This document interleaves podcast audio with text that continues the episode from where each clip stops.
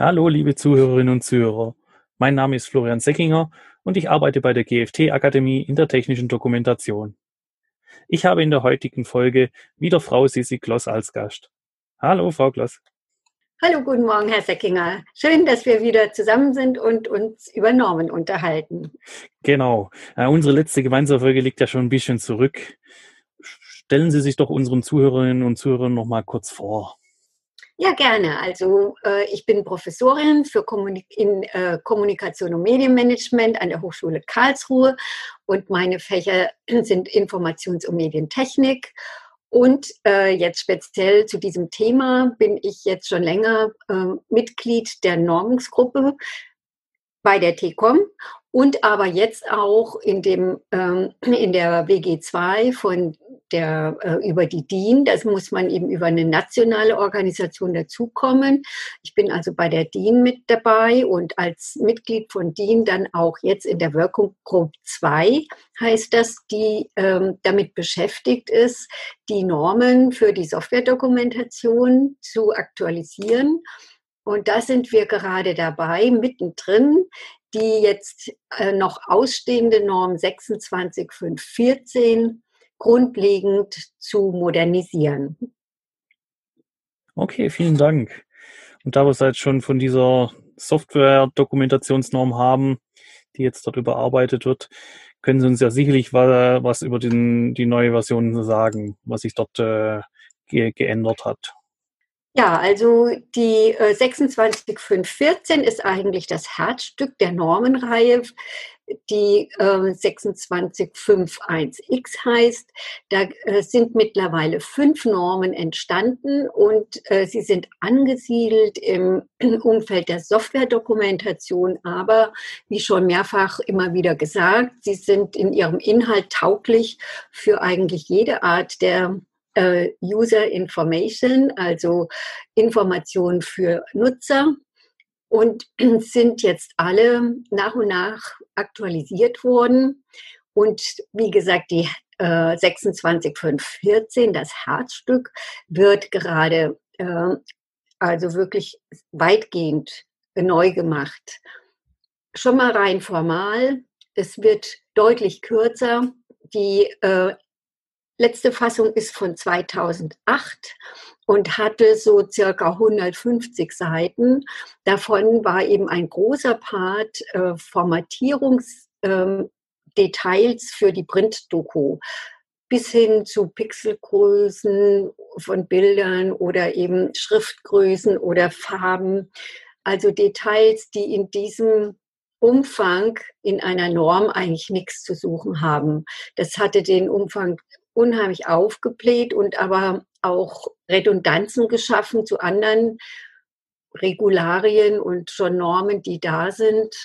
Und das äh, wollte man auf jeden Fall jetzt bereinigen.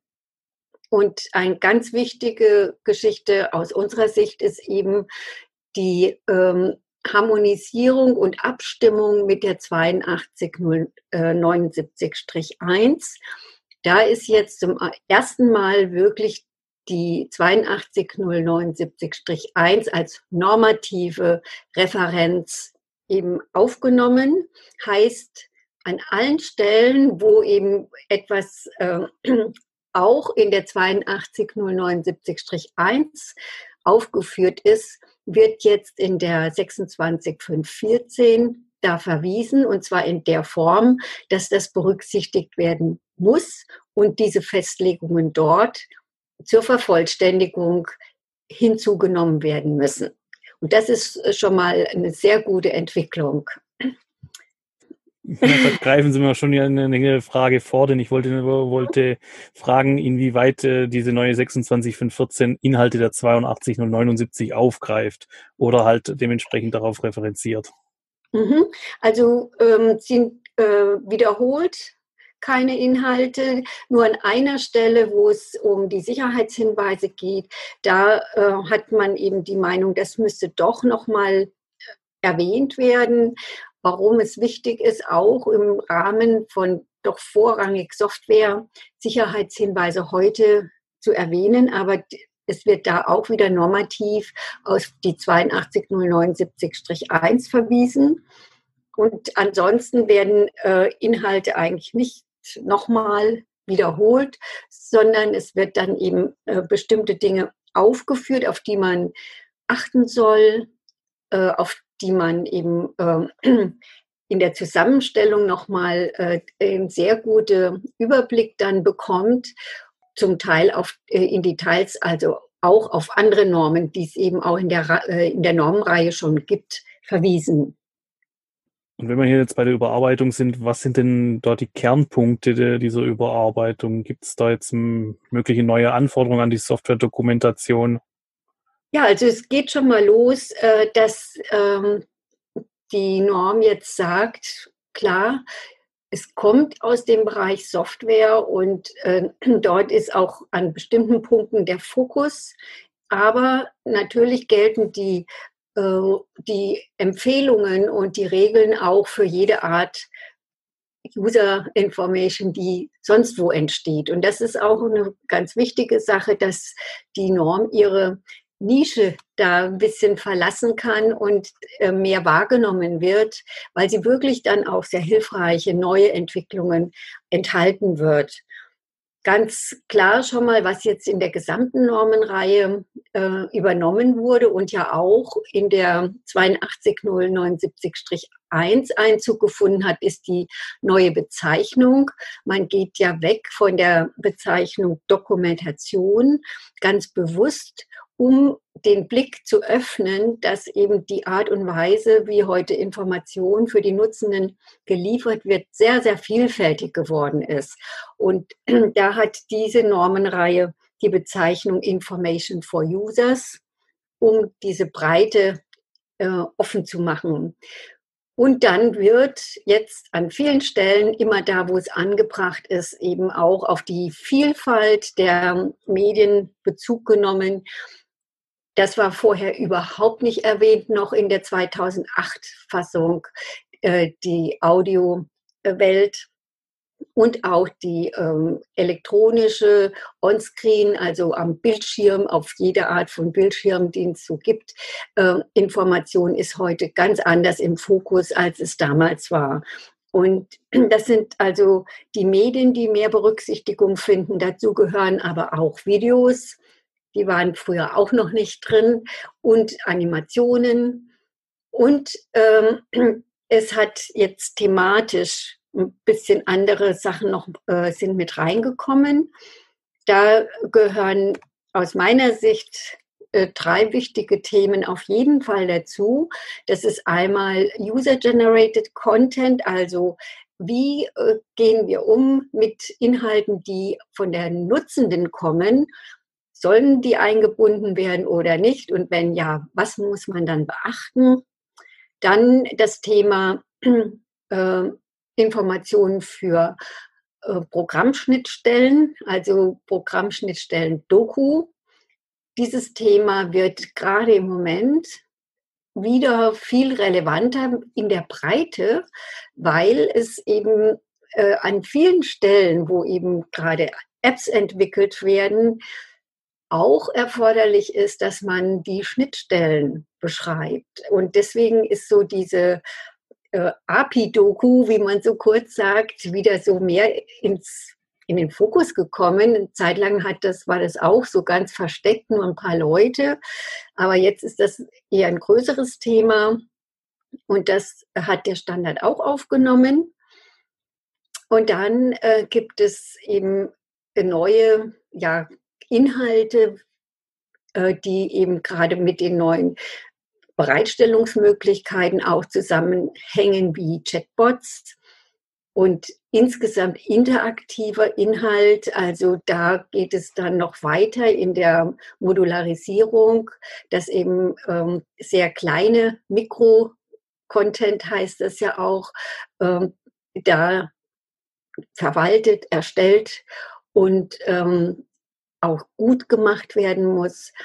Da wird drauf eingegangen. Und es gibt noch einen Bereich, der nicht ganz so groß ist, aber auch vielleicht relevant. Äh, das sind FAQs. Die werden ja heute weit eingesetzt auf, in vielen, vielen Bereichen. Und da gibt es eben jetzt auch ein paar Regularien oder Empfehlungen dafür, in der neuen äh, 26.14. Ah, das ist interessant. Äh, wir haben ja selber einen großen FAQ-Bereich auf unserer Webseite. Jetzt würde es mich natürlich interessieren, was steht denn in der Norm über FAQs drin? Also das Erste, was halt die Standardisierungsgremium ganz wichtig findet, dass man das sagt, es ist nicht ein Ersatz für eine, ähm, für die, die ja, richtige, die äh, aktive Information für Users. Es ist eben ein Add-on, was an bestimmten Stellen äh, die äh, Information ergänzen kann. Und dann äh, werden halt ein paar Richtlinien enthalten sein, wie man es halt gut macht, dass es eben auch für die Nutzer besonders tauglich ist. Da kommt auch ins Spiel, was jetzt auch explizit mit eingeflossen ist an mehreren Stellen, dass sich die Norm auf den Minimalismus sehr stark bezieht. Das ist ja eine Tendenz, die aktuell auch sehr äh, verbreitet ist. Und äh, das merkt man in der Norm an mehreren Stellen. Eben da äh, dieser nutzerzentrierte Ansatz und dass man weggeht, dass man sagt, man muss alles beschreiben. Äh, nein, es ist eher wichtig, dass man auf den Nutzer hört und schaut, dass man dort die Informationen liefert, die gefragt sind. Und da gehören natürlich FAQs auch dazu. Jetzt kommen wir doch mal darauf zu sprechen, ähm, welche Vorteile haben dann die Nutzer durch diese neue Fassung? Also ich denke, der Vorteil ist, dass man nochmal einen sehr jetzt doch aktuellen Überblick bekommt über Möglichkeiten der Informationsentwicklung. Wir haben ja das schon mal angesprochen, die Normenreihe äh, ist so aufgeteilt, dass jede Norm in dieser Reihe eine spezielle Nutzergruppe nochmal ganz spezifisch anspricht. Und die 26514 hat ganz spezifisch die Nutzergruppe der Informationsentwickelnden im Fokus. Das heißt, die Personen, die die Informationen tatsächlich erstellen, sind jetzt hier die gewünschte Zielgruppe. Und äh, wenn man jetzt so eine Person ist, dann findet man da einen sehr guten und kompakten Überblick, was sind so die äh, klassischen Prozesse. Das ist dort aufgeführt. Und das Schöne ist eben, das ist jetzt nicht episch lang nochmal von Null auf alles beschrieben, sondern es ist sehr kompakt und übersichtlich zusammengestellt. Was sind die wichtigen Phasen in dem Informationsentwicklungsprozess? Was sind die Aufgaben der Informationsentwickler? Und dann eben auch Aspekte von den Informationsprodukten, die erstellt werden. Ganz wichtig eben heute eben auch die neueren Möglichkeiten der Bereitstellung der neuen Medien, auch da wichtige Erkenntnisse, die man schon gewonnen hat, zum Beispiel bei äh, Screenshots mit den Simplified Graphics, dass man eben da in diese Richtung geht, damit man nicht immer diese hohe Abhängigkeit hat von den konkreten Inhalten auf einem Screenshot, dass man beachtet die Sprachabhängigkeit bei den Videos, auch da ähm, die Möglichkeit, Videos zu machen, die etwas langlebiger sind und deswegen in der Pflege der Aufwand nicht so erheblich wird. Dann auch die Wirkungsweise von Videos, wie lang darf sowas sein und in welchem Umfeld setzen wir die ein. Also alles diese Aspekte sind sicher sehr hilfreich, wenn man jetzt noch nicht in allen Bereichen so ein Profi ist oder das schon lange betreibt, einfach als ähm, Empfehlung als äh, Anstoß, auf was könnte ich achten, wo müsste ich mich vielleicht noch vertiefen. Und das finde ich eben immer äh, sehr, sehr hilfreich. Jetzt geht die Norm ja sehr auf die, die Nutzerebene ein, die äh, die Software-Dokumentation erstellen und auch planen. Ähm, wie überprüft es dann solche äh, Punkte wie die Qualität der Dokumentation, also Stichwort äh, User Experience? Ja, also es es wird natürlich da an mehreren Stellen werden Kriterien aufgelistet. Es wird auch wieder, die sind jetzt noch in der Erstellungsphase, aber es wird auch wieder äh, Anhänge geben, die jetzt die neuen Normen alle äh, mitbekommen haben, wo so eine Art ja, Guidelines, Checkliste gibt, wo ich selber nochmal Kriterien überprüfen kann. Und da sind wichtige Kriterien auch für die ähm, Korrektheit, für die ähm, User äh, Usability, für die User Experience dann aufgeführt. Und es gibt ja nochmal einen Extra-Standard in dieser Reihe, der ganz explizit das Testen und das Review betrifft, wo dann eben diese Details, was ich da besonders berücksichtigen soll bei, der, bei den Prüfungen, nochmal äh, aufgeführt sind. Und darauf wird dann an entsprechenden Stellen noch verwiesen. Ähm, jetzt habe ich äh, gerade den Begriff Korrektheit gehört und äh, vorher auch schon Minimalismus. Das sind natürlich bekannte Prinzipien aus der 82079. Äh, hat die 26514 dann eigene Prinzipien oder übernimmt sie die von der 82079? Sie hat sicher da keine eigenen, weil das ist ja eigentlich auch nichts, was jetzt eine Norm auf die Welt bringt, auch nicht die 82079.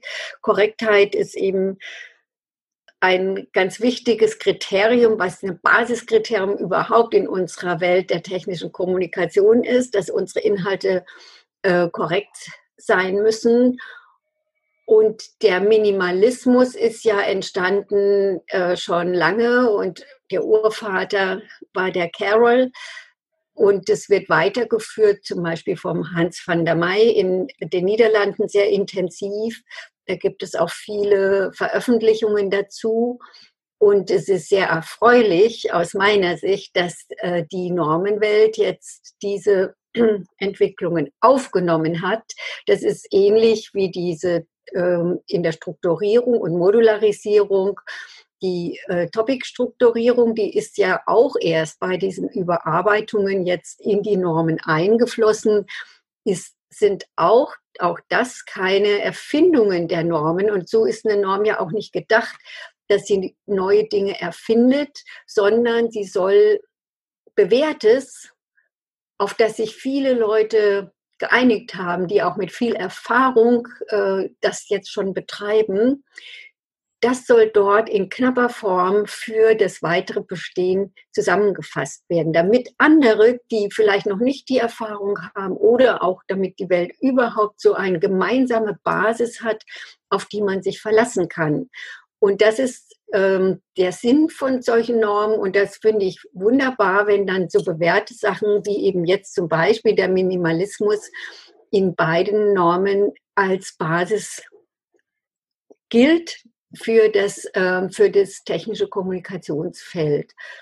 Und da wird jetzt nicht bei beiden nicht irgendwie weiter ausgeholt, was das ist, sondern es werden an bestimmten Stellen darauf Bezug genommen und natürlich dann in der Literatur dann auch die Referenzen angegeben. Jetzt würde es die Zuhörer sicherlich interessieren, wann ist denn mit der neuen Version der 26.5.14 zu rechnen? Ja, also ich finde, sie hat jetzt schon einen sehr guten Bestand in der Überarbeitung. Das ist ein gutes Zeichen, so dass, äh, sagen wir mal, hoffnungsvoll äh, bis Ende des Jahres diese ganzen Überarbeitungsdetails äh, abgeschlossen sein können. Und dann kommt noch der Formalismus danach durch die Gremien, die Läufe und dann ist meiner Ansicht nach schon hoffentlich damit zu rechnen, dass er Mitte 2021 dann der Standard verabschiedet äh, ist und zur Verfügung steht. Und wenn es dann die endgültige Fassung dann fertig ist, dann können wir nochmal drauf eingehen. Ja, weil ich finde, gerade zu den neuen Punkten könnte man dann jeweils genauer ausholen. Was, was gibt es denn meinetwegen zu dem Thema User-Generated Content, weil das finde ich auch einen ganz wichtigen äh, Aspekt heutzutage. Also, dass ähm, in einer Informationsdarbietung ähm, auch eben Inhalte berücksichtigt werden, die direkt von den Nutzern kommen, in irgendeiner Weise. Was kann man da, auf was muss man achten, was kann man da machen? Und natürlich das Thema äh, Chatbots, interaktiver Inhalt, das ist auch, glaube ich, ganz gefragt. Was steht dazu jetzt in der Norm? Und dann das Thema Videos. Ähm, ja, bei User-Generated Content denkt man ja auch meistens an irgendwelche YouTube-Filme und sowas, die mit How-To-Videos. Genau, das ist, ist ja auch ein ganz wichtiger Punkt. Und, ähm, und aber auch Wikis, die ja doch in bestimmten Umfelden, gerade im Open-Source-Bereich, sehr stark im Einsatz sind. Und das könnte man eigentlich auch als schönes Thema dann nochmal machen. Ja, liebe Zuhörerinnen und Zuhörer, wir sind am Ende der heutigen Folge angekommen. Ich hoffe, Ihnen hat diese Folge gefallen. Wir werden in einer weiteren Folge über die Norm 26514 reden, wenn die äh, Überarbeitung finalisiert wurde. Vielen Dank fürs Zuhören und auch vielen Dank an Frau Gloss für das interessante Gespräch. Ja, ich danke auch. Hat mir wieder viel Spaß gemacht und ich freue mich aufs nächste Mal. Tschüss. Ja, Danke, bis zur nächsten Folge und bis dahin alles Gute. Bleiben Sie gesund. Auf ein baldiges Wiederhören.